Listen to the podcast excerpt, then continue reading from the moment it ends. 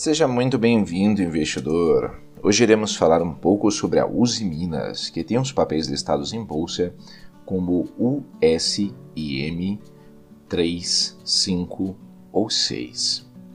Mas antes, é importante mencionar que se você ainda não é inscrito no canal do Investidor BR no YouTube, não deixe de se inscrever no canal e ativar as notificações para receber as nossas novidades. E acompanhe também o nosso podcast Investidor BR nas principais plataformas de podcastings, tais como Spotify ou Google Podcasting.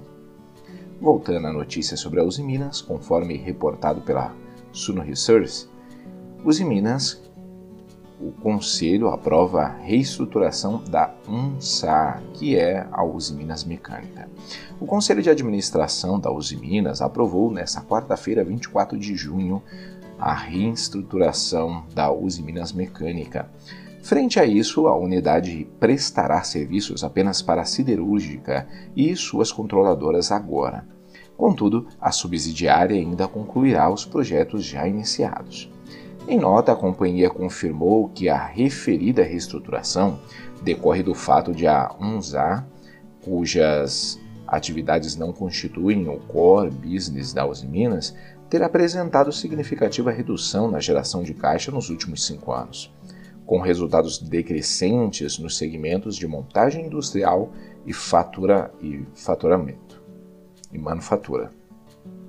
A Uzi Minas é uma companhia brasileira do setor siderúrgico que foi fundada em 1956 em Minas Gerais.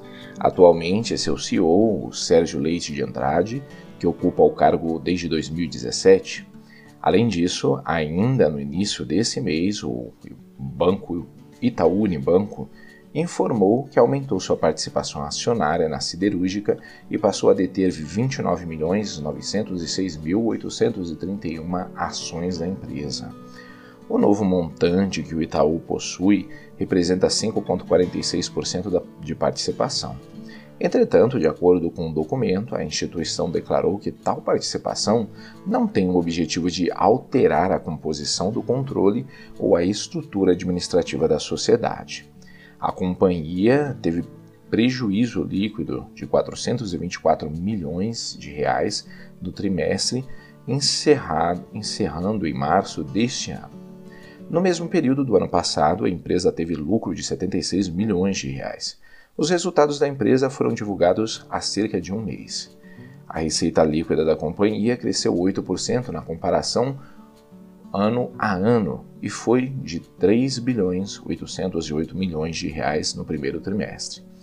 O lucro antes de juros, impostos, depreciação e amortização, o EBITDA, foi 14% maior no primeiro trimestre deste ano ante o mesmo intervalo do ano passado, ficando em 539 milhões de reais. O resultado financeiro da Uzi Minas ficou negativo em 858 milhões nos três primeiros meses do ano, a companhia informou que 775 bilhões de reais no total são referentes às perdas cambiais. Irei deixar na descrição o link dessa notícia e também de alguns livros que podem ser de ajuda na sua educação financeira. Comenta aí, investidor, você investe na Uzi Minas? Ficamos por aqui e até a próxima.